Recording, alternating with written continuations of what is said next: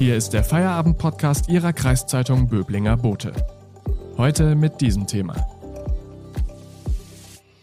Mord auf der Fähre. Vor 33 Jahren wurde ein Stuttgarter vor der finnischen Küste getötet. Jetzt findet der Prozess statt.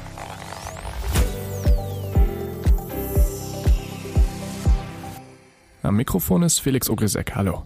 Folgende SMS soll der Angeklagte im Jahr 2015 an seine Ex-Frau geschickt haben. Du hast recht, ich kann böse sein, ich habe schon zweimal getötet. Eines der Opfer könnte Klaus S. aus Stuttgart gewesen sein. Er wurde im Jahr 1987 auf der Fähre Viking Sally getötet. Meine Kollegin Almut Sievert hat den Fall recherchiert, der aktuell auch vor Gericht aufgearbeitet wird. Hallo Almut. Hallo Felix. Almut, nimm uns mal mit in dieses Jahr 1987. Wer ist Klaus S. und wohin will er an diesem 28. Juli? Ja, also dieser Tag ist ja nunmehr schon fast 34 Jahre her. Klaus S. und seine zwei Freunde Thomas S. und Bettina T. sind an dem Tag mit der Fähre unterwegs von Stockholm nach Finnland. Eigentlich wollen sie das Rockfestival dort besuchen und haben für die Überfahrt die Fähre gebucht. Um Geld zu sparen, haben die drei, weil sie noch sehr jung sind, alle Anfang 20, haben die drei auch keine Kabine gebucht, sondern hatten geplant, an Deck auch zu übernachten.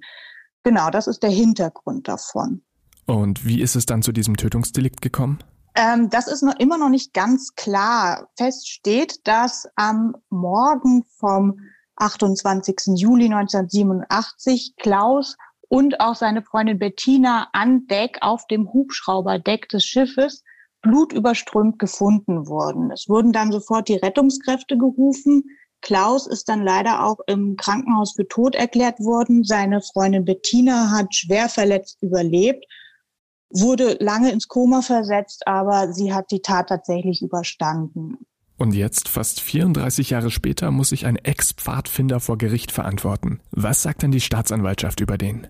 Also das ist ja das Spannende daran. Dieser Pfadfinder damals war ja derjenige, damals 18 Jahre alt, der zusammen mit anderen Pfadfindern auch auf der Fähre war. Die waren auf dem Weg zu einem Camp und er war derjenige mit drei anderen zusammen, der die schwer Verletzten an Deck gefunden hat. Also dieser Hermann H. war selber Pfadfinder, war dann quasi der Hauptzeuge. Viele seiner Aussagen sind ähm, quasi die Hauptverhandlungssache. Und er hat auch den Medien damals ziemlich breitwillig Auskunft gegeben, sage ich jetzt mal. Also er stand auch nicht wirklich im Fokus der Ermittlungen. Er war quasi derjenige, der die gefunden hat und der auch am meisten zu der Tat sagen konnte, als Zeuge damals aber. Und was ist Hermann H. denn für ein Mensch? Hermann H. Äh, das liest sich wirklich wie ein Krimi, muss ich sagen. Ähm, nach diesem Tag, im, nach diesem Sommertag im Jahr 1987. Danach hat er öfters seinen Namen geändert. Er war auch bereits 19 Jahre im Gefängnis wegen Raubüberfällen, Waffendelikten, Betrug und ist auch mit spektakulären Fluchtversuchen aus den Gefängnissen aufgefallen. Auch ist er im Zusammenhang mit dem größten Goldraub der vergangenen 200 Jahre äh, in Verbindung zu bringen. Er hat da den aus 1,8 Kilo Gold gefertigten Wikingerring gestohlen. Und also er ist kein unbeschriebenes Blatt, sage ich mal. Jetzt ist die Tat ja schon eine Weile her. Wie sind denn damals die Ermittlungen abgelaufen? Ja, wie du schon sagst, das ist ja vor 34 Jahren fast geschehen. Ähm, die Ermittlungen, die Möglichkeiten der Ermittler waren damals natürlich ganz andere, als das heute der Fall ist. Also es waren 1400 Passagiere auf der Fähre Dafür liefen die Ermittlungen eigentlich relativ professionell ab. Also es wurden alle gefilmt in der Ankunft im finnischen Turku. Ähm, man war nämlich schon vorbereitet. Das ist etwas skurril, weil ein Jahr vorher schon mal auf demselben Schiff ähm, ein Mord geschehen war. Und damals äh, hat die Polizei zu spät reagiert und von Bord gegangenen Passagiere waren bereits in alle Himmelsrichtungen verstreut. Also man hat eigentlich getan, was man tun konnte im Jahr 1987. Ähm, allerdings war es halt auch schwierig. Also es wurden alle Passagiere gefilmt, bevor sie von Bord gegangen sind.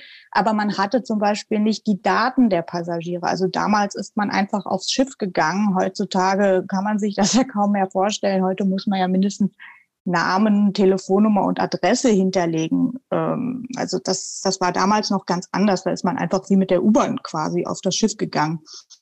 Und Ende der 1980er Jahre gab es auch noch nicht die DNA-Analyse, wie wir sie heute kennen. Die wurde in Finnland zum Beispiel erst in den 1990er Jahren etabliert. Das Einzige, was man machen konnte, war bei Blutuntersuchungen festzustellen, ob, ob das die Blutgruppe, ob das das eigene Blut ist oder das Blut von jemand anderem. Also man war da einfach noch nicht so weit. Deshalb hat sich das alles sehr gezogen und auch die Überwachungskameras gab es auf dem Schiff zu der Zeit nur auf dem Autodeck und im Maschinenraum, aber zum Beispiel nicht auf dem Hubschrauberdeck, wo das Verbrechen ja geschehen ist. Und dann war da aber plötzlich diese SMS, in der es hieß, ich habe schon zwei Menschen getötet. Genau, diese SMS soll jetzt quasi die äh, Ermittler auf die Spur dieses Dänen gebracht haben, der ja heute bereits Anfang 50 ist. Ähm, das war im Jahr 2015, hat er wohl an seine Ex-Frau, mit der er ziemlich im Clinch lag, die er auch anderweitig bedroht hat. Er soll irgendwie einen Sprengstoff in ihr, in ihr Schlafzimmer geworfen haben, zum Beispiel.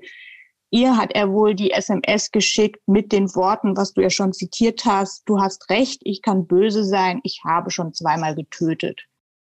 Und ähm, auch im Gefängnis wurde jetzt ähm, klar, dass er da öfters seinen Mitgefangenen von Morden erzählt hat, die er schon begangen hat. Äh, da ist aber immer nicht klar gewesen, ob, er da, ob das jetzt nur Prahlerei war, um die von sich fernzuhalten, um sich da irgendwie in der, in der Gefängnishierarchie aufzuspielen. Aber also er hat wohl des Öfteren mit Morden geprahlt. Almut Siefert, danke bis hierhin. Wir sprechen gleich weiter. Vorher machen wir kurz Werbung. Wenn Ihnen der Podcast gefällt, abonnieren Sie ihn, damit Sie täglich auf dem neuesten Stand bleiben. Übrigens, den Böblinger Boten gibt es auch digital als E-Paper für 27,90 Euro im Monat. Damit lesen Sie Ihre Zeitung bequem auf dem Laptop, Tablet oder Smartphone. Unterstützen Sie Ihre Kreiszeitung mit einem Abo. Danke.